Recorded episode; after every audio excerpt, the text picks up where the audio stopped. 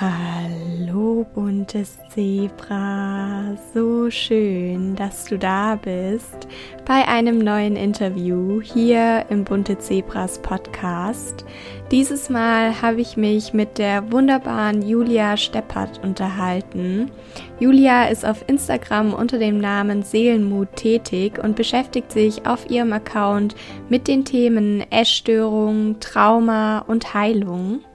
Über ihren Instagram-Kanal hinaus unterstützt sie Menschen als Coach dabei, Frieden mit sich und ihrem Körper zu schließen, wobei sie unglaublich viel Erfahrung durch ihr abgeschlossenes Psychologiestudium zum einen und ihre eigene Geschichte zum anderen mitbringt. Im Podcast sprechen wir über Essstörungen mit Normalgewicht, weil sowohl Julia als auch ich davon betroffen waren und leider an vielen Stellen auf Missverständnisse gestoßen sind. Außerdem haben wir uns über Unterstützung auf dem Heilungsweg, die Frage, wer bin ich überhaupt ohne meine Essstörung, Trauma und ganz viele andere spannende Themen unterhalten. Du wirst merken, dass Julia eine echte Expertin auf dem Gebiet ist, weshalb ich hoffe, dass dich das Interview genauso begeistert, wie es mich begeistert hat. Und bleib auf jeden Fall bis zum Ende dran, weil Julia und ich dann noch eine Überraschung für dich haben. Jetzt wünsche ich dir aber erstmal viel Spaß und viele Erkenntnisse mit der Folge mit Julia.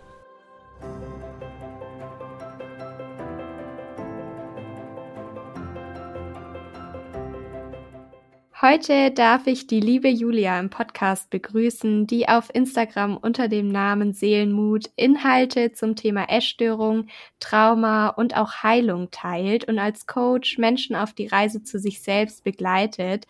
Ich freue mich total, dass du da bist. Hallo Julia. Ah, hallo Saskia, vielen Dank für die Einladung. Ja, total gerne. Ich freue mich sehr auf unser Gespräch und ich würde dich einmal zu Beginn des Interviews bitten, dich für die Zuhörer und Zuhörerinnen vorzustellen und einen kleinen Einblick in dein Leben zu geben. Also erzähl uns gerne mal, wer du bist, wo du herkommst und was du so machst. Ja, gerne. Also ich bin Julia, ähm, bin 25 Jahre und wie gesagt unter dem Namen Seelenmut meistens zu finden oder tätig. Und ähm, ja, ich komme eigentlich aus einem kleineren Dorf von der Schweizer Grenze unten im Süddeutschland, ähm, habe jetzt aber die letzten Jahre in Wiesbaden gelebt, wo ich jetzt ähm, gerade noch bin. Da habe ich Psychologie studiert, wo ich jetzt auch ja endlich mit fertig bin und ähm, genau, habe mich auch in der Zeit schon ja sozusagen auf auf mein Herzensprojekt irgendwie gegeben und bin jetzt eben als Coach ähm, und helfe vor allen Dingen Frauen mit Essstörung und auch mit Trauma auf ihrem Weg, ja, Frieden mit ihrem Körper zu schließen und ähm, ja, vor allen Dingen so eine Verbindung und auch Ruhe in sich selbst zu finden. Und ja, das ist so mein, mein großes Thema und eben auch mein absolutes Herzensbusiness. Mhm, total schön, dass du dich auf deinen Herzensweg begeben hast und dass du da jetzt auch deiner Berufung sozusagen folgen kannst. Magst du noch mal einen kleinen Einblick geben, wie du überhaupt zu dieser Arbeit gekommen bist und auch dem Interesse an speziell diesen beiden Themen, also Essstörung und Trauma? Ja, gerne. Ähm, das ist tatsächlich ein bisschen längerer Weg. ähm, ich war auch in der Essstörung, ich war ähm, in der Magersucht, ähm, aber mehr atypisch. Also ich war nicht das klassische dünne Ding, sage ich mal, sondern ich war eben sehr normalgewichtig. Eher man hat es mir auch nicht von außen angesehen. Ich habe das sehr gut ja verstecken können und trotzdem natürlich extrem drunter gelitten. Mhm. Also mein Alltag war mit mit Zwängen, mit Kontrolle, mit Sportzwang, also ähm, alles sehr penibel in starken Routinen. Ich hatte teilweise auch dann so mit Kontrollzwängen zu kämpfen. Also es war schon ein sehr, sehr stressiges und anstrengendes Leben. Und ja, es war so 2013, also es ist schon ein paar Jahre her, sage ich mal. Und ich hatte dann mal probiert, da mich selbst irgendwie rauszukämpfen, weil ich an einem gewissen Punkt dann auch dieses Thema Klinik kam von den Eltern aus. Und das war für mich immer so was ganz Schlimmes. Ich wollte überhaupt nicht in die Klinik gehen, weil ich da auch immer, ja, Schlechtes irgendwie drüber gehört hatte und dachte, okay, dann muss ich irgendwie die Kontrolle abgeben an außen. Und das war für mich halt, ja, also so ein ganz schlimmer Gedanke und habe mich dann versucht, da selber wieder ein bisschen rauszuziehen und Es hat sich dann so ein bisschen zwar stabilisiert, auch vom Gewicht her, allerdings war es halt trotzdem nicht weg. Also die Erstörung war trotzdem die ganze Zeit präsent in meinem Kopf, auch wenn man es mir halt nicht angesehen hat. Als ich dann noch ausgezogen bin, kam das Ganze dann nochmal richtig hoch und wurde präsent. Und ich habe wirklich gemerkt, dass ich eigentlich mich um dieses Thema kümmern muss, dass meine Psyche extrem Hilfe braucht, aber war dann noch total auf dieses ich kann keine Hilfe annehmen und dann müsste ich ja in Therapie gehen und es war für mich irgendwie mit so einem großen Schamgefühl auch behaftet und ich habe alles Mögliche versucht zu kompensieren mit Arbeit, mit Leistung und irgendwie das immer weiter nach hinten verdrängt. Und es gab dann eben auch eine Zeit, wo ich da wirklich in so eine Depression gerutscht bin und äh, total erschöpft war von meinen ganzen Kontroll- und Zwängen. Und ja, das ist dann schlussendlich in einem Burnout gelandet und natürlich auch dann in einem längeren Klinikaufenthalt. Und in der Klinik habe ich dann mhm. wirklich gemerkt, okay, ähm, ich muss da wirklich in der Tiefe dran arbeiten, sonst wird sich das immer weiter verlagern. Und ich war damals gerade so 20 und das war ähm, ja für mich irgendwie auch ein sehr großer Tiefpunkt, dass ich in diesem Alter ausgebrannt bin quasi ähm, und nichts mehr machen konnte. Und dann hat dann so die große Reise begonnen, sage ich mal, dass ich wirklich gemerkt habe, okay, jetzt muss ich Verantwortung auch übernehmen für meine Vergangenheit, für alles, was ich irgendwie tue. Und dann habe ich ja ganz viel gelesen, mich beschäftigt, weiter fortgebildet, ähm, natürlich auch Therapie gemacht. Und so war das dann ein Prozess, sich da wieder rauszukämpfen, wieder Stabilität zu finden, ähm, auch eine Identität irgendwo aufbauen. Wer bin ich ohne all dieses ganze Krankheitsthema? Und ja, später dann eben auch zum Psychologiestudium dazu gekommen, weil ich gemerkt habe, dass ich dieses in der Tiefe das Problem erkennen und lösen, das hat mir irgendwie so viel gegeben und auch Spaß gemacht. Ich war davor nämlich in der Physiotherapie und habe auch da gemerkt, dass ganz viele Patienten nicht an der Oberfläche ähm, so ein Problem haben, wo ich irgendwie ja mit meinen Händen was machen kann, sondern die wollen viel lieber sprechen. Ne? Also irgendwie erzählen mhm. und einfach mal was loswerden. Und ja, dadurch kam ich dann zum Studium und im Studium habe ich einfach schon gemerkt, in mir ist so, so ein Drang, so ein Trieb. Ich möchte irgendwie mit meinem Wissen raus. Ich möchte, dass andere irgendwie vielleicht auch so eine Einstellung dazu bekommen. Und somit habe ich dann auf Instagram angefangen. Das ist jetzt schon zweieinhalb Jahre, glaube ich, her. Und am Anfang war das noch sehr so ein bisschen schüchtern und verhalten. Mhm. Ich habe mehr Affirmationen gepostet und so. Und ja, mit der Zeit ist das dann gewachsen. Es sind mehr Leute dazu gekommen und mehr Nachrichten, Anfragen. Also auch so Dinge, die ich am Anfang natürlich auch noch gar nicht wusste, dass das so groß werden wird und dass ich damit tatsächlich auch mal arbeiten werde, richtig. Das war für mich damals noch gar nicht vorstellbar. Und somit bin ich da langsam so ein bisschen reingewachsen, mhm. muss ich sagen. Aber manchmal hat das auch so viele schnelle Wege und Tore eröffnet, dass ich da ja auch so ein bisschen einfach mitgezogen worden bin. Aber ja, es ist einfach mein, meine Leidenschaft. Also ich merke einfach, dass es so schön ist, wenn andere sich so verstanden fühlen bei mir, wenn sie ähm, rausgehen irgendwie aus einer Stunde und sagen, hey, das, ne, das war für mich irgendwie so der Lichtblick oder ich habe mich endlich mal entspannen können. Und das ist halt, ja, einfach die, die Arbeit, die ich gerne mache. Und genau sowas habe ich mir eigentlich immer gewünscht. Also etwas zu tun, was einen Sinn hat, aber was mir eben auch Spaß macht, was nicht nur aus Routineabläufen besteht oder wo ich schon am Montag denke, oh, ich habe gar keine Lust, irgendwie hinzugehen, sondern einfach dieses freie Arbeiten. Und ich arbeite für mich und es erfüllt mich. Und ähm, ja, das mhm. war jetzt vielleicht mal so die ganz kurze kleine Zusammenfassung. Hm, total schön. Vielen, vielen Dank fürs Teilen. Und wir haben es ja gerade auch schon kurz in unserem Vorgespräch davon gehabt, dass sich einfach so, so unglaublich viele Türen öffnen können, wenn man anfängt, dem Herz zu folgen, dass sich dann da einfach so unglaublich viele mhm. Möglichkeiten mhm. auftun und Dinge ergeben, an die man zuvor nie geglaubt hätte. Und deshalb freut es mich einfach so, dass du diesen Weg auch gegangen bist und heute aus deiner Erfahrung und aus deiner Geschichte, die für dich mit Sicherheit auch an ganz vielen Stellen unglaublich schmerzhaft war, nichtsdestotrotz so was Positives draus machen konntest und heute da einfach so eine Kraft gefunden hast, die du jetzt auch mit anderen teilst und Du hast gesagt, dass es für dich am Anfang ganz, ganz schwierig war, dich auf das Konzept Klinik oder Therapie generell einzulassen. Wie denkst mhm. du da heute drüber und was glaubst du, warum es so wichtig ist, tatsächlich auch den Weg aus der Essstörung oder jeder anderen psychischen Erkrankung nicht allein zu gehen, sondern jemanden an der Seite zu haben, der einen unterstützt. Ja, es ist, ähm, glaube ich, für viele, die halt mit diesem Thema Ich bin nicht krank genug identifiziert sind, schwierig ähm, loszulassen mhm. und ja, sich irgendwo hinzubegeben und ich sag mal so ein bisschen seelisch zu entblößen. Ähm, bei mir war das halt vor allen Dingen, weil das Thema Psyche einfach ein komplettes Tabu war in der Familie und das mit so ja, ich sag mal, äh, Schwäche so ein bisschen assoziiert war. Und deswegen war das halt für mich sehr schwierig, dann irgendwie da anzurufen und zu sagen, hier, ich habe das und das Problem.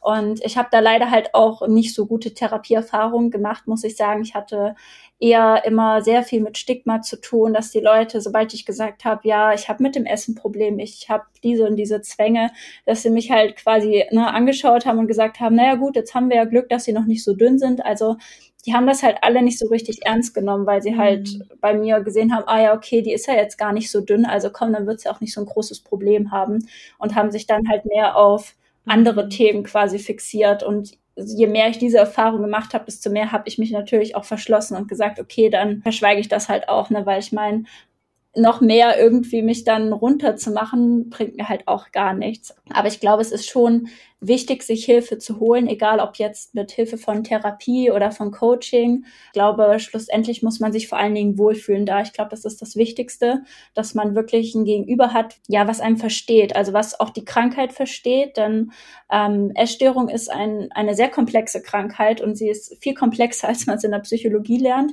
Und ich glaube, das ist oftmals ein Problem, warum immer an der Oberfläche gearbeitet wird, also am Verhalten und gar nicht so richtig in die Tiefe gegangen wird, weil von außen eben es so aussieht, als hätte man mit dem Essen ein Problem. Aber das ist halt nicht das Problem. Das ist nur eine kleine Fassade eigentlich.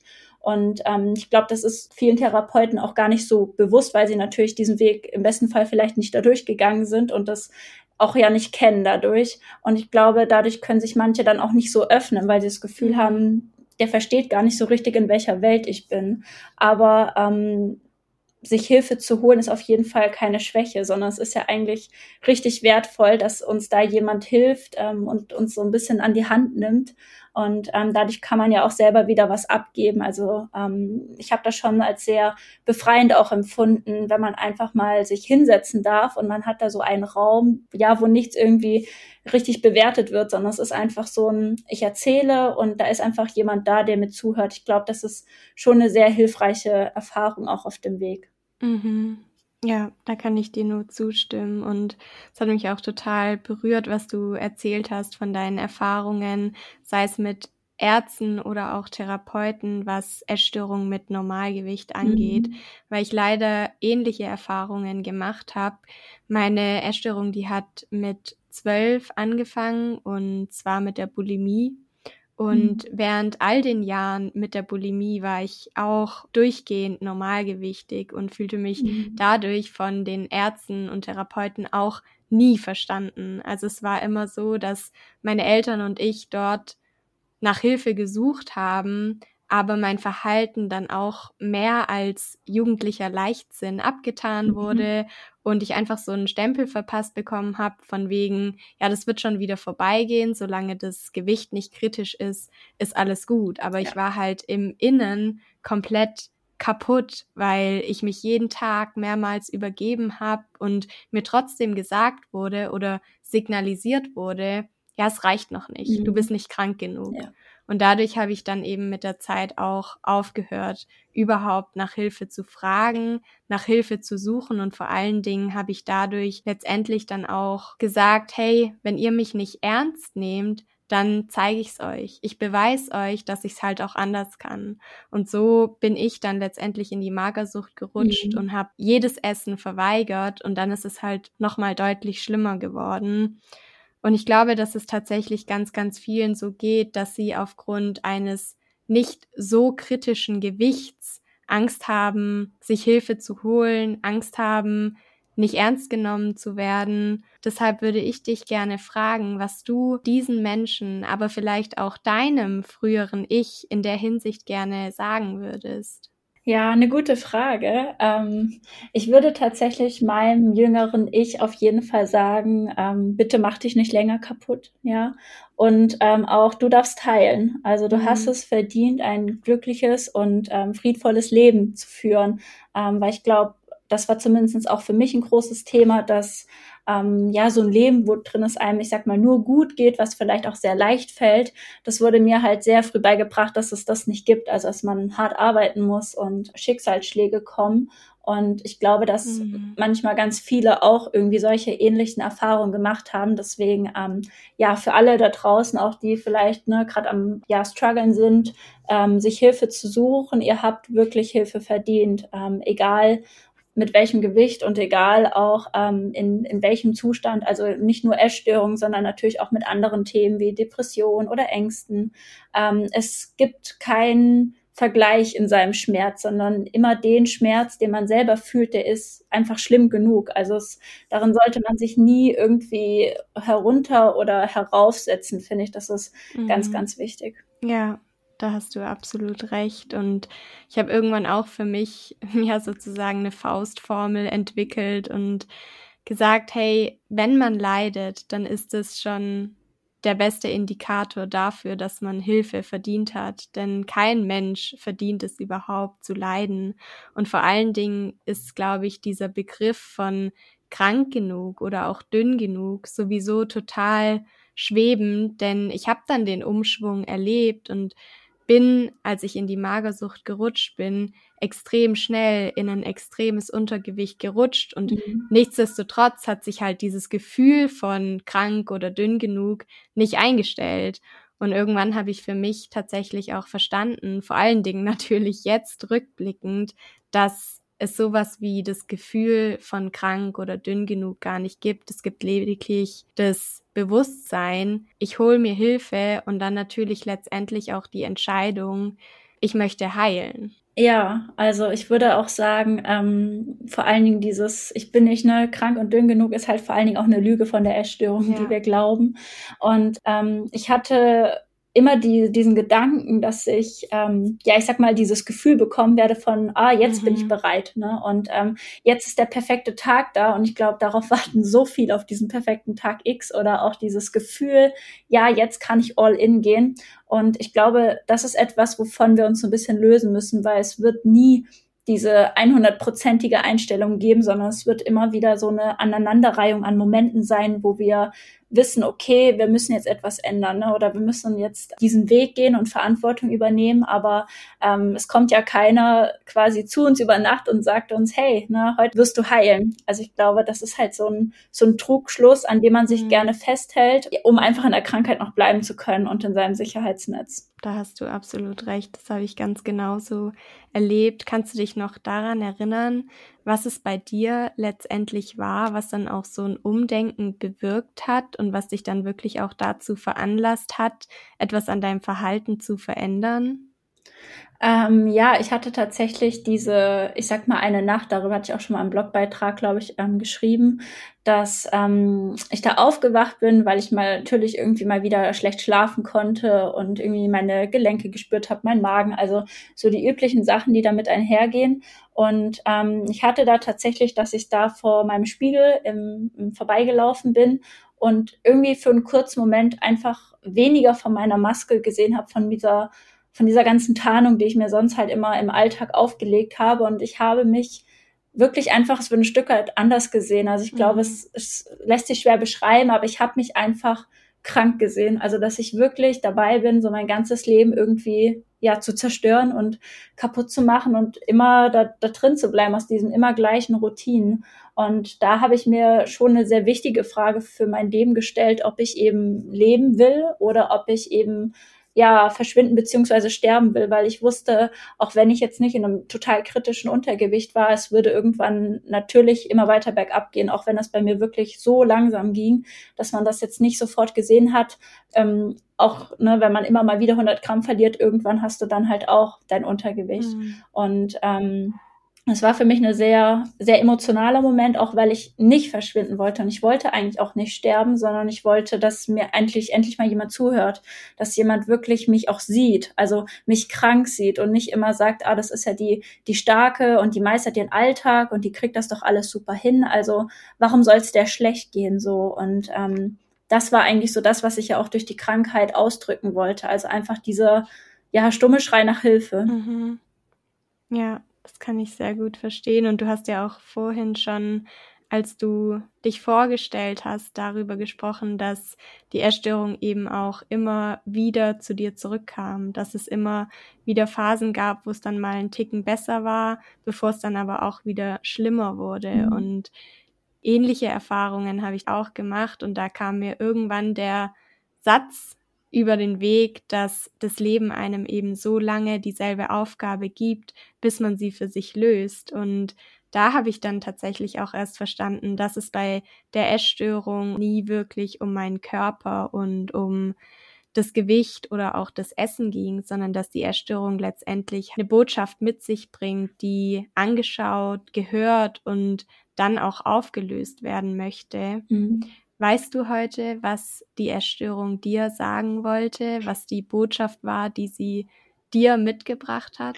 Um, ähm, das waren viele Botschaften, würde ich sagen. Um, ähm, aber eine ganz, ganz wichtige Botschaft war tatsächlich, dass ich nicht schuld bin. Um, ähm, also weil ich mich sehr früh auch schuldig gefühlt habe für Situationen in der Familie, auch zum Beispiel für die Scheidung meiner Eltern. Also ich hatte immer so das Gefühl, dass ich das Problem bin quasi. Ne? Also dass mhm ja, weil ich als Kind einfach schon immer anders war und das damals aber ähm, ja zu meiner Zeit eine andere Generation war, eine andere Zeit. Da hat man sowas wie Hochsensibilität und solche Sachen einfach, ne, sowas gab es damals halt noch nicht. Und dementsprechend war ich schon immer anders als Kind. Ich habe mich auch immer schon fehl am Platz gefühlt, nicht so richtig so wie andere. Also ich war nicht so richtig im Moment, sondern ich war immer so dieses, warum kann ich nicht so sein wie andere? Also es war immer von mir schon so ein, so ein, ja, so ein Verlustgefühl irgendwie. Es lässt sich schwer beschreiben. Ähm, und dementsprechend habe ich eben ganz früh schon angefangen, ja, im Außen nach was zu suchen, Leistung zu erbringen, was natürlich verstärkt wurde durch Leistungsprinzipien unserer Familie. Aber ähm, ein ganz wichtiger Punkt meiner Erstörung war eben, mir zu sagen, dass ich mir verzeihen darf oder dass ich auch einfach nichts dafür kann, ja, so wie, wie ich bin, wie mein Wesen halt ist. Mhm. Und als ich mir damals selber verziehen habe, also ich habe das damals, glaube ich, auch, ich glaube, drei, vier Mal laut vor mir ausgesprochen, das war wirklich auch ein sehr befreiendes Gefühl, so als würde auch so ein bisschen was von mir abfallen einfach. Und das war auf jeden Fall eine sehr wichtige Botschaft von meiner Essstörung. Wunderschön. Ja, Vergebung hat auf meinem Weg auch eine ganz, ganz wichtige Rolle gespielt. Häufig wird ja dann auch im Kontext der Vergebung über Schuld gesprochen.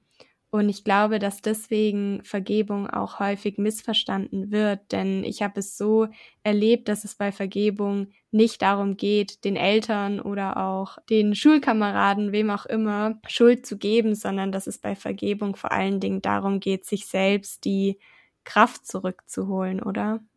Ja, auf jeden Fall. Also gerade bei Essstörungen oder auch für Angehörige ist das immer ein sehr großes Thema, mhm. ähm, weil man ja irgendwie hilflos ist. Ne? Man sieht irgendwie sein Kind verhungern oder leiden und man kann eigentlich selber nichts tun. Man ist da sehr machtlos. Aber schlussendlich finde ich, es zieht sich immer durch die Familie. Es gibt auch ein Buch, was tatsächlich so heißt. Und man kann da nie wirklich sagen, wo mache ich den Anfang? Ne? Also wo fange ich an, irgendwo auch Richter zu spielen, weil quasi die Eltern geben ja auch im besten das weiter, was sie irgendwie auch erlebt haben. Also müsste man vor keine Ahnung wie vielen Generationen anfangen ja. und ja, je nachdem, in welchem Alter man ist, ähm, ich sag mal, wenn man so in meinem Alter ist, dann sind da einfach auch sehr viele generationsübergreifende Trauma, die weitergegeben werden durch Kriegserfahrungen von den Großeltern, die nicht aufgearbeitet wurden und solche Dinge. Also ähm, ich finde auch, dass man darüber sich gar nicht den Kopf zerbrechen muss, wer hat jetzt Schuld, sondern wichtig ist, dass man ab einem gewissen Punkt in seinem Leben sagt, okay, ich bin da drin und das ist nicht schön, aber ich muss trotzdem eben Verantwortung übernehmen. Also ich glaube, es ist wichtiger, sich aus dieser Opferrolle zu holen ähm, und auch aus diesem Schuldkreislauf. Also manche ja, möchten da auch so ein bisschen drin sein. Ne? Also sie brauchen vielleicht auch so ein bisschen, naja, ich hatte halt eine schlimme Kindheit und das Leben spielt mir immer negativ in die Karten, also ich bin so ein Pechvogel. Und das ist halt so eine Einstellung, die einen da auch nie draus retten wird, sondern man muss wirklich sagen, okay, ich bin trotzdem irgendwo dafür verantwortlich, auch wenn ich es ja nicht bewusst irgendwie mir herbeigewünscht habe. Und ich glaube, also zumindest war das bei mir auch so, als ich das getan habe, bewusst die Verantwortung zu übernehmen, konnte ich auch wieder nach vorne schauen und konnte auch neue Wege sehen, weil mein Blick nicht immer so im Tunnel war, ne, aus dieser Schuld- und Opferspirale. Ja, du hast ein ganz, ganz wichtiges Wort gesagt, und zwar Verantwortung. Das bedeutet ja auch nicht, alles, was in der Vergangenheit passiert ist, gut zu finden, aber es bedeutet eben den Erfahrungen auf eine gewisse Art und Weise einfach mal zuzustimmen in erster Linie, zu sagen, es ist okay, dass es so passiert ist und vor allen Dingen mhm. habe ich auf meinem Weg auch gemerkt, dass egal wie schmerzhaft gewisse Dinge in der Vergangenheit auch waren, ich trotzdem irgendwo immer etwas Positives draus ziehen konnte, sei es dass ich die Essstörung hatte und heute ja anderen Menschen etwas für ihren eigenen Weg mitgeben kann, weil sie selbst mit einer Essstörung zu kämpfen haben. Ich glaube, im Coaching nennt man es Reframing. Ja, das stimmt. Ähm, also ich muss sagen, ich bin heute sehr dankbar für meine Essstörung, für diese sechs Jahre. Auch wenn es schon eine sehr harte Zeit war, würde ich mich trotzdem dafür entscheiden, weil ich dadurch einfach eine ganz neue Verbindung zu mir bekommen habe. Also nicht nur zu meinem Körper, sondern auch zu meinem ganzen Ich, also zu meiner ganzen Identität. Und ähm, da lernt man so, so viel auf diesem Weg. Und das ist unheimlich wertvoll, auch später, egal ob man jetzt ähm, andere Menschen hilft oder für eine andere Arbeit fürs private Leben. Ähm, also in jeder Krankheit steckt eben auch einfach eine Chance auf ähm, Wachstum. Ja, ich würde gerne noch mit dir über das Thema sprechen, wer oder was bin ich ohne die Erstörung, weil ich habe ganz, ganz viele Zuhörer und Zuhörerinnen und bekomme von denen auch immer die Frage über Instagram oder das Kontaktformular auf meiner Homepage, dass sie vor allen Dingen deshalb so Angst vor dem Weg aus der Essstörung haben, weil die Essstörung ihr einziger Lebensinhalt mhm. ist. Und mir hat diese Frage, wer bin ich ohne die Essstörung, am Anfang auch unheimlich Angst gemacht. Ich habe gedacht, wenn ich den Weg aus der Essstörung gehe, dann stehe ich mit leeren Händen da. Konnte mir die Frage zum damaligen Zeitpunkt, also zum Beginn meines Heilungsprozesses, aber auch gar nicht beantworten. Ich wusste überhaupt nicht mehr, was macht mir überhaupt Spaß, welche Hobbys habe ich, welche Stärken, vielleicht auch welche Schwächen, sondern habe für mich gemerkt, dass ich die Antworten erst so im Prozess finden kann, je mehr ich auch tatsächlich zu mir und meinem wahren Selbst zurückkehre. Trotzdem fällt es natürlich ganz vielen schwer, da einfach zu vertrauen und sich in diesem Vertrauen auf den Weg zu begeben. Kannst du in der Hinsicht von deinem eigenen Weg erzählen? Mir ging es da genauso wie dir. Und ich glaube, es geht auch jeden so irgendwie, der sich auf diese Heilungsreise begibt, dass man sich sehr verloren fühlt. Und das war bei mir damals auch. Also ich war sehr, sehr unsicher und auch sehr verletzlich und angreifbar. Und es ist schwierig, immer diesen Willen natürlich auch zu haben, dagegen im Alltag zu kämpfen, weil es ist nicht leicht. Es ist manchmal immer wirklich auch so eine ja, stündliche Entscheidung vielleicht ähm, jetzt sich was zu essen zu machen. Aber es ist auch so ein bisschen natürlich wie ein Muskel, würde ich mal sagen, kann man sich vorstellen, den, ähm, wenn man diesen, ich sag mal, Selbstfürsorgemuskel ähm, nie benutzt, dann kann man natürlich auch nicht erwarten, dass man jetzt nach einem Tag damit einen Marathon laufen kann. Ähm, also ich versuche das immer meinen Klienten so ein bisschen bildhaft mitzugeben, dass es nicht immer diese große Tat sein muss. Man muss jetzt nicht heute einen perfekten Esstag hinlegen oder es schaffen, keinen Sport zu machen, sondern es reicht ja, einfach sich erstmal die Erlaubnis zu geben, so zu sein, wie man heute drauf ist. Ne? Also wenn es halt einfach kein guter Tag ist, dass man trotzdem achtsam mit sich ist, dass man sich so behandelt wie eine Freundin, der man das raten würde. Also ähm, zum Beispiel sich einen schönen Tee macht und dazu einfach mal ähm, eine Runde ein Buch liest oder sich mal auf eine Yogamatte legt und ähm, eine Atemübung macht. Also es reichen eigentlich so ganz kleine Baby-Steps, die schlussendlich diesen kleinen Motor ja in uns aktivieren. Und je öfter wir das dann machen und ja auch Erfolgserlebnisse daraus mhm. erzielen, desto mehr verstärken wir ja auch unseren eigenen Erfolgskreislauf. Ne? Je mehr wir merken, okay, ich ähm, kann mit diesen Gefühlen auch ja. umgehen, ich kann auch da hin und wieder mich draus rausziehen, desto mehr ist man dann auch stärker, dass man das beim nächsten Mal auch schafft. Und ich glaube, auch da ist eben Unterstützung wieder wichtig, also dass man mal einen Freund anrufen kann oder auch, dass man Kontakt hat zu seinem Coach, zu seinem Therapeuten und ja, einfach nicht alleine ist. Also diese helfende Hand, glaube ich, ist da auch immer ganz wichtig. Mhm. Als du jetzt gerade gesprochen hast und davon erzählt hast, dass es so wichtig ist, es immer und immer wieder zu machen, so kleine Babyschritte zu gehen, um die Verbindung auch wieder mhm. zu stärken, da kam ja auch der Vergleich zu dem Hunger- und Sättigungsgefühl während der Essstörung. Denn es ist ja auch so, dass dieses Hunger- und Sättigungsgefühl während der Essstörung häufig verloren geht, weil der Körper einfach merkt, hey, wieso sende ich ihr überhaupt diese Signale, wenn sie ohnehin nicht drauf hört? Dann kann ich mir die Energie ja auch sparen. Und dann ist es ja so, dass mhm. auf dem Heilungsweg, je öfter man es eben auch schafft, auf die Bedürfnisse des Körpers zu hören, dass er einem dann auch zu einem späteren Zeitpunkt diese Hunger- und Sättigungssignale wieder schenkt. Und ich glaube, ähnlich ist es mit der Intuition und dem Selbstfürsorgemuskel, wie du es so schön genannt hast. Wenn der Körper merkt, hey, ich sag ihr, ich brauche gerade eigentlich Ruhe, ich hätte gerne ein warmes Bad oder einen heißen Kakao und sie hört nicht drauf, dann brauche ich ihr gar nicht mehr signalisieren, was meine Bedürfnisse überhaupt sind. Aber je öfter wir es dann auf dem Heilungsweg auch tatsächlich schaffen, uns etwas Gutes zu tun, umso mehr kommt dann auch diese Verbindung wieder zurück und irgendwann fängt der Körper an, die auch wieder ganz genau zu kommunizieren, was er gerade eigentlich braucht. Ja, stimmt, passt gut dazu, ja. Es ist ja auch so, dass die Frage, wer bin ich, nicht in Stein gemeißelt ist und man mhm. auch zu jeder Zeit die Möglichkeit hat, sich die Frage erneut zu stellen, gegebenenfalls auch wieder neue Antworten zu finden. Das merkt man ja bei dir auch ganz schön aktuell, weil sich auf deinem Instagram-Profil der Themenschwerpunkt in den letzten Wochen und Monaten ja auch nochmal etwas verändert hat und du nicht mehr nur das Thema Essstörung, sondern mehr und mehr auch das Thema Trauma mit einbringst. Mhm. Und ich finde es total spannend, weil ich das Thema auf meinem Blog oder auch im Podcast noch nie behandelt habe. Und viele wissen ja mit dem Begriff Trauma gar nicht wirklich etwas anzufangen oder denken bei Trauma vor allen Dingen an Ereignisse wie einen Unfall oder den Verlust von einem geliebten Menschen.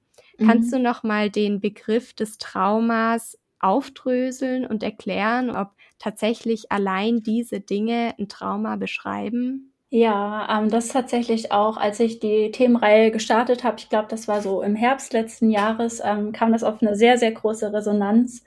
Nein, also es sind keine immer die großen Ereignisse, also sowas wie Unfälle, wie Trauer ähm, oder auch solche Sachen wie Missbrauch. Das sind immer die Sachen, die vor allen Dingen mit dem Schocktrauma, also mit so einzelnen Ereignissen, ähm, ja sozusagen in Verbindung gebracht werden. Mhm. Aber ähm, Trauma lässt sich nicht an der Schwere des Ereignisses festmachen. Also auch da gibt es nicht ein ich bin jetzt traumatisiert genug, ne? Oder ich habe irgendwie so vieles erlebt, also muss ich traumatisiert sein, sondern Trauma ist vor allen Dingen eine Verletzung von Körper und Seele.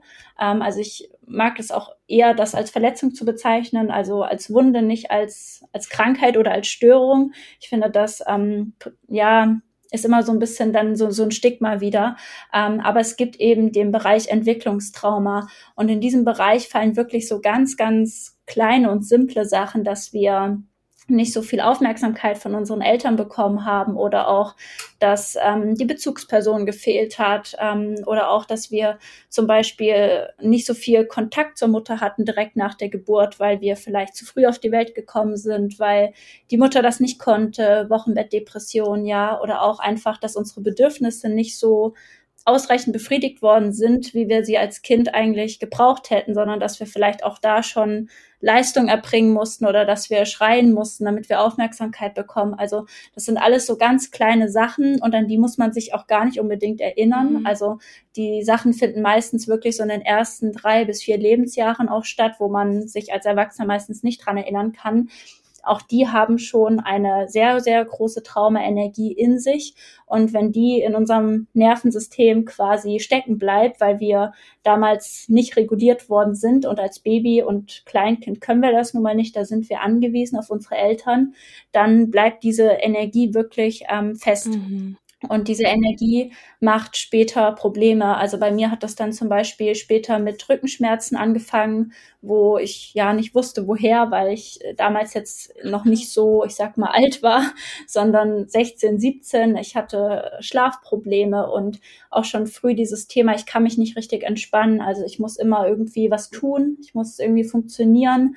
Also auch so Unruhe also es gibt da ganz viele Sachen, die der Körper quasi ausbildet, auch wieder, um darauf aufmerksam zu machen, hey, ich, ich brauche deine Hilfe. Ne? Also ähnlich wie auch in der Essstörung, die uns sagt, ähm, du musst dich jetzt um deine Seele kümmern. Und ähm, deswegen kann Trauma auch sehr subtil sein. Also es kann auch ein Ereignis sein, wo andere vielleicht danach am nächsten Tag wieder fröhlich was machen und man selbst aber damit gar nicht klarkommt. Also es entscheidet nicht die Schwere, sondern mehr auch, was haben wir für Ressourcen zu der Zeit, also in welcher körperlichen mhm. Verfassung sind wir gerade, haben wir eine Stabilität in unserem Leben?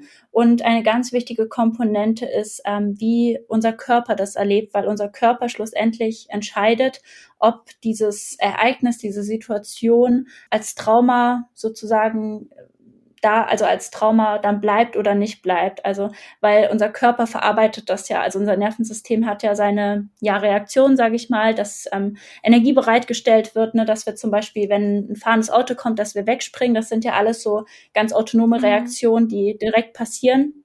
Und deswegen ist es eben mehr davon abhängig, ob unser Körper das ähm, verarbeiten kann oder ob er sich wirklich hilflos ähm, fühlt und in so eine Ohnmacht verfällt und ähm, das ist also mehr dafür entscheidend quasi, ob eine Situation oder ein Erlebnis ein Trauma ist. Mhm. Oh, mega spannend. Und ich glaube, dass du mit der Erklärung allein jetzt gerade schon ganz vielen die Augen geöffnet hast. Die Frage, die ich mir nur stelle, weil du gerade auch angesprochen hast, dass diese traumatischen Erlebnisse oder die Dinge, die ein Trauma eben verursachen können, häufig schon in der frühen Kindheit liegen mhm. und dass es teilweise auch auf Erlebnisse zurückzuführen ist, die wir als Baby hatten. Und da habe ich mir die Frage mhm. gestellt, mhm. inwieweit man das dann überhaupt auflösen kann, wenn man sich ja heute als Erwachsener noch nicht mal mehr daran erinnert. Das ist eine gute Frage. Ähm, und das ist auch so im Prinzip ein, ein Baustein, womit ich arbeite, wenn Leute, sag mal, mit so Traumaenergien zu mir kommen. Man muss sich an das Ereignis nicht bewusst dran erinnern, weil manchmal kann man das eben auch gar nicht, wenn das als Baby passiert ist. Aber unser Körper ist sozusagen schlau, ja. Also in ihm liegt ja die Traumaenergie und unser Körper erinnert sich immer. Also, ähm, und er zeigt das auch im Alltag. Also wenn wir zum Beispiel in in einer Situation sehr stark emotional überreagieren, dass wir sehr schnell wütend werden oder vielleicht auch ganz schnell uns ähm, ja zurückziehen und sagen, ich, ich sage da vielleicht gar nichts zu, ne, ich ziehe mich total zurück, weil ich Angst habe, ähm, dass mein Gegenüber vielleicht mich irgendwie angreift. Also das zeigt sich vor allen Dingen mehr in so körperlichen Reaktionen mhm. im Alltag ähm, in, so, in so einer Überreaktion oder eben auch in körperlichen Symptomen, dass wir sehr viel Unruhe in uns verspüren oder ähm, dauernd angespannt sind, ja, oder eben auch solchen Sachen wie Schlafen oder ähm, irgendwelche Schmerzsachen. Also der Körper erinnert sich so und so immer und man muss gar nicht dieses bewusste reingehen immer machen, dass man dieses Trauma wieder und wieder erzählt. Das sind auch Möglichkeiten, die es in der Traumatherapie zum Beispiel gibt.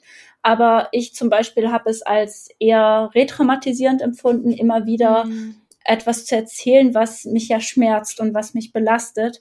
Und ähm, mit dem Körper zu arbeiten und mehr zu schauen, okay, wo im Alltag reagiere ich denn über oder wo fühle ich mich völlig abgekapselt von mir und fühle mich vielleicht auch gar nicht mehr so in mir richtig drin zugehörig.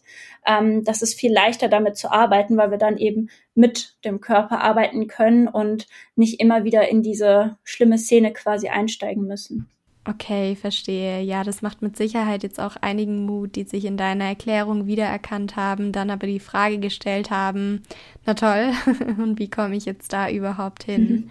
Mich persönlich würde noch eine Sache interessieren, und zwar würde ich gerne wissen, wie sich die Behandlung von einem Trauma, das mit einer Essstörung zusammenhängt, von der Behandlung einer Essstörung, die ohne Trauma einhergeht, unterscheidet, sofern es da überhaupt Unterschiede gibt? Also die Essstörung ist ja ein Ventil, ne, zum Beispiel für das Thema mhm. Trauma und funktioniert halt sehr gut, weil es eine Sucht ist. Und Sucht hat halt nun mal diesen Faktor, dass sie uns ja betäubt. Ne? Sie löst uns aus, aus einer Realität und in der Essstörung ist natürlich so ein bisschen auch das ja gefährliche, sage ich mal, dass wir so ein bisschen Glückshormone auch bekommen, wenn wir anfangen, zum Beispiel jetzt abzunehmen, zu hungern. Also es sind ja diese Kickgefühle, sage ich mal. Ne? Und ich glaube, die kennt irgendwie jeder, egal ob jetzt Bulimie oder Magersucht. Mhm. Und das verändert natürlich auch Strukturen in, in unserem Gehirn. Und wir nutzen natürlich dann immer mehr die Essstörung als ein Ventil, um Spannung abzubauen, um mit Leere gar nicht in Kontakt zu kommen, mit Einsamkeit, also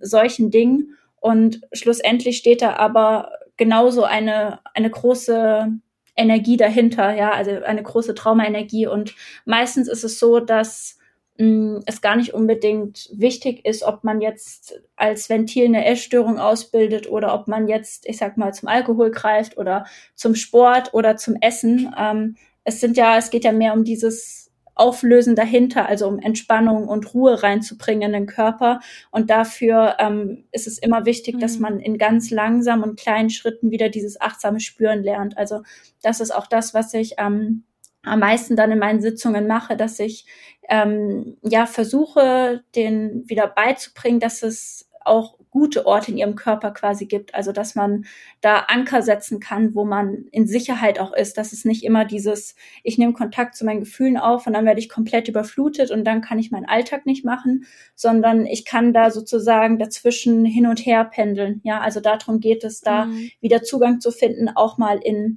in Unruhe und Nervosität und Angst reinzuspüren, aber dann auch wieder ähm, Sicherheit zu finden, weil Sicherheit ist im Prinzip das Gegenstück zu Trauma. Und das ist im Prinzip der wichtigste Baustein erstmal, dass wir wieder Vertrauen in uns finden, im mhm. Körper. Und dann kann man sich da sozusagen langsam dran rantasten, auch dass man vielleicht in Alltagssituationen mhm. reingeht und auch da wieder eben dazwischen hin und her pendelt, um diese Traumaenergie abfließen zu lassen oder auch alt abgespeicherte Ängste. Mhm.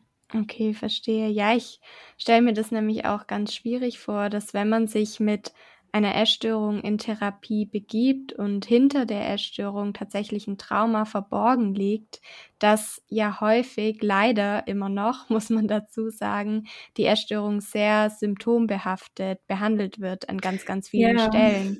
Wie bist du denn damals dann auf das Thema Trauma gestoßen und hast gemerkt, hey, da steckt einfach noch viel, viel mehr dahinter? Ähm, das war tatsächlich eher nach meiner Essstörung, also es war dann mehr so durch Depression und ähm, durch mein sehr übererregtes Nervensystem, dass ich mhm. ähm, ja mein Körper wirklich so ein bisschen plötzlich auch Ängste ausgebildet hat. Ja, ich saß im Bus oder im Zug oder ich war auch mit Freunden unterwegs, also Sachen, wo ich eigentlich so geschützt war, sage ich mal, wo ich eigentlich auch gut drauf war, ganz plötzlich Angst bekommen habe. Also ganz plötzlich meine Hände angefangen haben zu schwitzen, mein Herz ähm, schneller ging und ich immer dieses Gefühl hatte, ich kipp gleich um. Und ähm, das war für mich ganz unerklärlich mhm. und ich bin, hatte das auch in meiner Therapie dann angesprochen und ja, auch da, ähm, die hatte das dann sich angehört und hat dann gesagt, ja, das klingt schon nach Angststörung, sage ich mal. Ne? Also was man ja auch so hört, geschlossene Räume und das würde dazu passen. Und ich habe aber gemerkt, nee, das ist keine Angststörung, weil ähm, ich kannte Leute mit Angststörungen und das hat nicht dazu gepasst. Aber natürlich auch da sind ganz viele leider mit dem Thema Trauma überfordert. Ähm, auch dieses, ne, dass nur mhm. große Erlebnisse ähm, diesen Namen Trauma verdient haben. Das ist leider immer auch noch ein großes Stigma in der Psychologie, dass ganz wenige sich mit Trauma, also vor allem mit Entwicklungstrauma auskennen.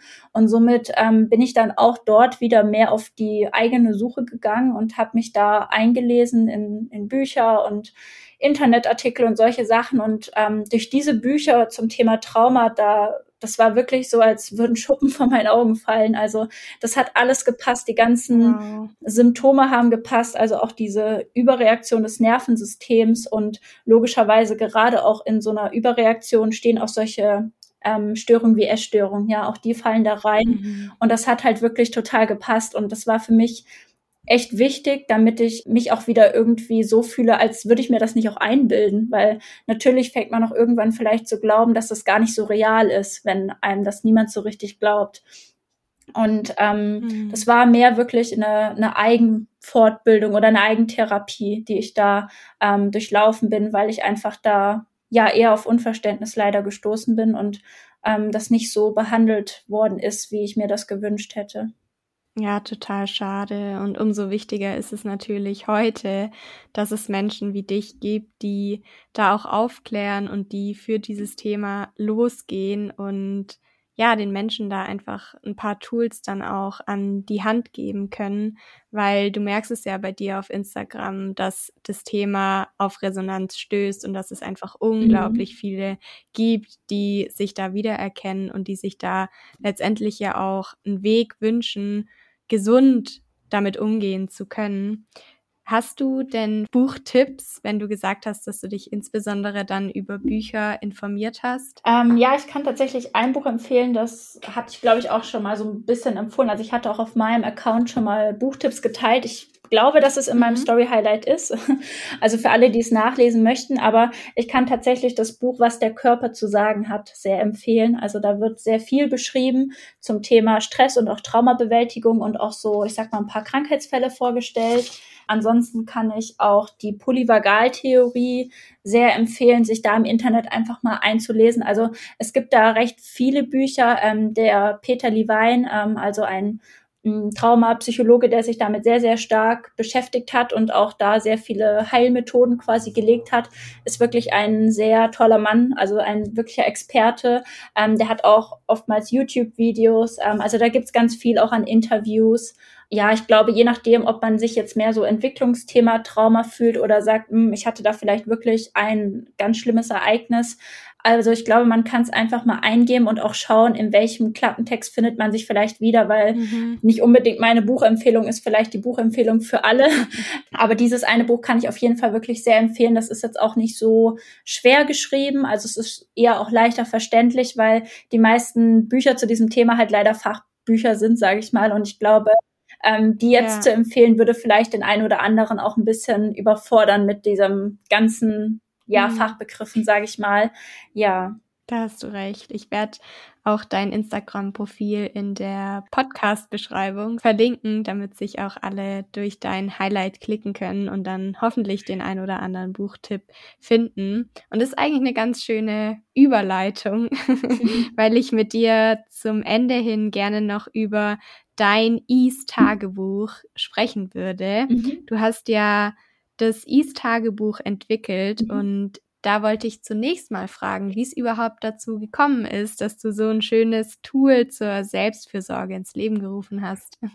Ähm, ja, das war tatsächlich so der erste Schritt, als ich ähm, Instagram auch gestartet habe. Also ich hatte, ähm, ich war damals, wie gesagt, noch sehr schüchtern. Ich war noch nicht so mit Bild und solchen Sachen, sondern ich wollte erstmal ähm, mehr was schreiben, weil ich auch sehr gerne schreibe und darin irgendwie auch so ein bisschen, ja, meine Leidenschaft einfach gefühlt habe. Und ich mhm. dachte, mhm. so ein Reflexionstagebuch, das war zu der Zeit irgendwie auch damals, so vor drei Jahren, war das ja auch immer total im Trend, dass so viele da rausgekommen sind und und ich dachte einfach, ich wandle sowas ein bisschen ab und ähm, habe dann das einfach mal angefangen zu planen und zu schreiben. Und ähm, ja, so ist das entstanden. Also das war auch vielleicht so ein drei, vier Monatsprojekt, also ist gar nicht so lange, aber ich habe einfach gemerkt, dass das gut tut, weil das auch so eine Routine aufbauen kann von Dankbarkeit, Selbstfürsorge, gerade wenn man eben vielleicht auch überfordert ist, wie man sowas überhaupt anfängt und als Erinnerung vielleicht auch so für, wenn man morgens damit startet oder auch abends, wenn man damit zu Bett geht. Ja, total schön. Und dieses Tagebuch kann man sich auf deiner Homepage bestellen oder wie läuft es ab, wenn sich jemand dafür interessiert? Genau, ähm, also ich hatte das tatsächlich ähm, bis vor kurzem, dass es ähm, als sozusagen als echtes Buch quasi zu kaufen gab. Und jetzt gab es aber ganz viele, die auch gesagt haben, dass sie jetzt ähm, mit dem iPad mehr planen und schreiben. Ich glaube, das ähm, machen ganz viele heute so ein bisschen mehr. Ja. Ähm, ich bin da tatsächlich noch ein bisschen oldschool und schreibe per Hand. Ähm, aber deswegen habe ich quasi das ähm, ja mal als Veränderung genommen und deswegen genau kann man das jetzt quasi als digitaler Download, als PDF dann sich aus sein iPad oder ja, Kindle, ich weiß gar nicht, mit was man das alles machen kann, runterziehen und dann kann man das quasi genauso bearbeiten wie halt das normale Buch, ähm, nur dass man natürlich da vielleicht noch mit Buntstiften und was da nicht alles so gibt, ähm, ein bisschen was auswählen kann. Ich werde es auf jeden Fall auch gerne in der Podcast-Beschreibung verlinken, sodass diejenigen, die sich dafür interessieren, das auch möglichst schnell finden und dann gegebenenfalls bestellen können. Du hattest vorhin im Vorgespräch mit mir noch über deinen Online-Kurs gesprochen, der Ende März erscheinen soll. Und magst du hierzu noch etwas sagen, vielleicht, ja, worum es bei diesem Kurs gehen wird und wie man sich dafür anmelden kann? Ja, gerne. Danke, dass du es aufgreifst. Ähm, genau, das ist tatsächlich ein kleinerer Selbstlernkurs zum Thema innerer Saboteur, ähm, weil auch da das gerade so ein Thema ist, was ganz viele beschäftigt, gerade auch eben in, in der Heilungszeit, aber vielleicht auch, wenn man jetzt nicht unbedingt von der Essstörung betroffen ist, ist ja Selbstsabotage und Selbstmanipulation ganz oft ein Thema, dass man immer so eine kleine Stimme im Ohr hat, die sagt, hm, eigentlich brauchst du das doch gar nicht oder müssen müssen wir das jetzt wirklich machen oder darf man das jetzt schon machen oder auch diese Ja-Aber-Sätze, das sind alles immer so, ja, diese ganz netten Techniken mhm. unseres Saboteurs, der eben versucht, uns da eigentlich zu schützen, aber eben uns sehr oft selbst im Weg steht, ähm, um wirklich mal einen Schritt weiterzukommen oder eben um uns etwas zu gönnen ähm, oder um nach Hilfe zu fragen. Das ist so ein ja, fieser und gleichzeitig eben auch sehr schützender Anteil. Und da das so ein Thema ist, was gerade sehr viele betrifft, ähm, habe ich dazu entschlossen, einen Kurs zu machen, wo es eben darum geht, erstmal diesen inneren Saboteur kennenzulernen und zu schauen, okay, was sind denn eigentlich die Motive dahinter? Welche Strategien hat er und warum ist er denn überhaupt da? Also warum steht er mir quasi im Weg zu den Sachen, wo ich ja eigentlich weiß, die tun mir gut? Und ja, dass man da auch ein ein stabiles Haus sozusagen auch aufbaut, weil ganz oft war das bei mir so, dass ich wie so ein Kartenhaus hatte und das war so ein bisschen mehr auf Treibsand aufgebaut und dann ging es mir zwar wieder gut und dann kam aber so eine kleine Situation, die hat mich wieder auf der Bahn geworfen und ich war schwupps alles wieder weg von meinen guten Sachen und ich war wieder komplett in meinem ja in meinem Denkmuster gefangen und konnte mich da auch schlecht draus befreien. Und ähm, ja, diese Entmachtung des Saboteurs, das ist so gerade ein Thema, wofür ich wirklich sehr brenne, was ich sehr viel mitgeben möchte, wie ich das mhm. geschafft mhm. habe. Ähm, und da werden wirklich alle Steps sozusagen aufgezeigt. Und genau Ende März wird es dann voraussichtlich starten. Man kann sich aber jetzt schon einfach mit einer Nachricht an mich anmelden. Genau, dann bekommt man auch alle Informationen und ich werde auch immer mal wieder natürlich was zu teilen, wenn es ähm, weitere Fortschritte gibt oder auch ähm, ja, zu den Sachen, die ich einfach gerade am Vorbereiten bin. Super spannend, das hört sich richtig cool an. Und wie schon gesagt, drücke ich dir da so feste die Daumen, dass der Online-Kurs gut ankommt, vor allen Dingen aber natürlich auch, dass er ganz viele Menschen da draußen erreichen und ihnen helfen kann. Aber da bin ich mir nach unserem Gespräch eigentlich schon relativ sicher, weil man da echt merkt, dass du eine Expertin auf dem Gebiet bist und dass du für diese Themen brennst und da wirklich so einen großen Wissensschatz hast. Vielen, vielen Dank auch, dass du dafür losgehst.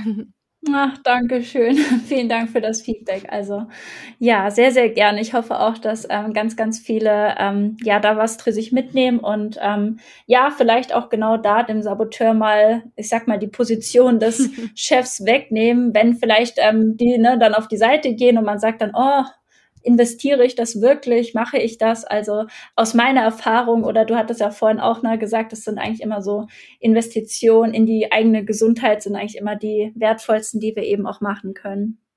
Definitiv. Zum Ende würde ich dir gerne noch die Frage stellen, die ich all meinen Interviewgästen stelle. Mhm. Denn wir sind ja im Bunte Zebras Podcast, in dem mhm. es unter anderem um die bunten Eigenschaften geht. Und deshalb würde ich dich gerne fragen, was deine bunteste Eigenschaft ist. Ähm, meine bunteste Eigenschaft ist auf jeden Fall meine Hochsensibilität, weil ich dadurch ähm, sehr schnell switche. Also ich bin manchmal wie so eine kleine Flipperkugel, die ähm, sich ganz schnell für Themen begeistert. Und ich habe auch so meine, ja, meine kleinen Hobbys. Ich schreibe, wie gesagt, gerne ähm, aktuell mehr so, ich sag mal, im Bereich Kinderbuch. Ähm, dann habe ich, wie gesagt, meine Herzensarbeit mit dem Coaching, Instagram. Aber ich bin zum Beispiel auch ein absoluter Harry Potter-Fan für alle, die es mm. noch nicht mitbekommen haben. Ich reise super gerne, ich backe gerne. Also ich habe da immer ganz, ganz viele Projekte am Start, wie jetzt eben auch den Online-Kurs. Also viele Sachen parallel und ähm, brauchte einfach immer ganz viel so Input, sage ich mal. Und gleichzeitig muss ich mich natürlich auch manchmal liebevoll erinnern, dass ich ähm, gerade schon genügend mache und vielleicht nicht nochmal ein x-tes Projekt mit aufnehme. Aber ja, diese schnelle Begeisterung tatsächlich und dass ich auch mich ganz viel immer in andere hineinversetzen kann und ähm, sich da fast alle immer bei mir irgendwie verstanden und abgeholt fühlen. Ja, das sind so, mhm. würde ich sagen, meine bunten Eigenschaften. Mhm. Da habe ich mich auch äh, wiedererkannt in dem Punkt mit den vielen Projekten und immer noch genau. eins drauf und noch eins drauf. ja. Aber ja, das stimmt. Das ist super, super wichtig, dass man sich dann auch mal wieder auf den Boden der Tatsachen jo. zurückholt und dann auch mal sagt, hey, du machst schon genug, es ist alles gut und du hast auch mal Ruhe und Entspannung verdient. Genau, ja. Von daher, ja, holen wir uns jetzt auch die Ruhe und Entspannung. ich würde sagen, ähm, dass wir den Podcast an der Stelle beenden. Es war ein richtig, richtig schönes Gespräch mit dir, hat mir sehr viel Spaß gemacht und ich bin mir sicher, dass da auch ganz viel Wertvolles für diejenigen drinsteckt, die zugehört haben. Und danke dir auch an der Stelle nochmal für deine Zeit und für alles, was du geteilt hast. Vielen Dank. Ja, super, super gerne.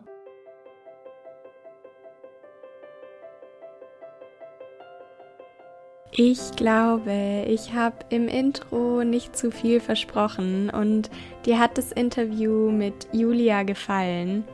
Alle Links vom Ease-Tagebuch über Julias Instagram-Profil bis hin zu den Buchtipps und ihrer Homepage findest du in den Show Notes. Und wie versprochen gibt es noch eine kleine Überraschung, denn als Zuhörer oder Zuhörerin meines Podcasts hast du die Möglichkeit, ein digitales Exemplar vom Ease-Tagebuch zu gewinnen. Wenn du dich also nach einer gesunden Selbstfürsorgeroutine im Alltag sehnst und Fragen, Übungen und Tipps kennenlernen möchtest, die dir dabei helfen, dich neu kennenzulernen, nimm gerne am Gewinnspiel teil.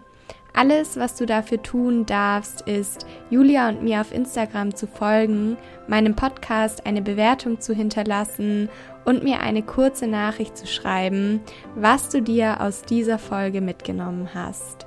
Mitmachen kannst du bis Freitag, den 4. März 2022 um 17 Uhr. Dann werde ich die Gewinnerin oder den Gewinner auf meinem Instagram-Profil auslosen und bekannt geben.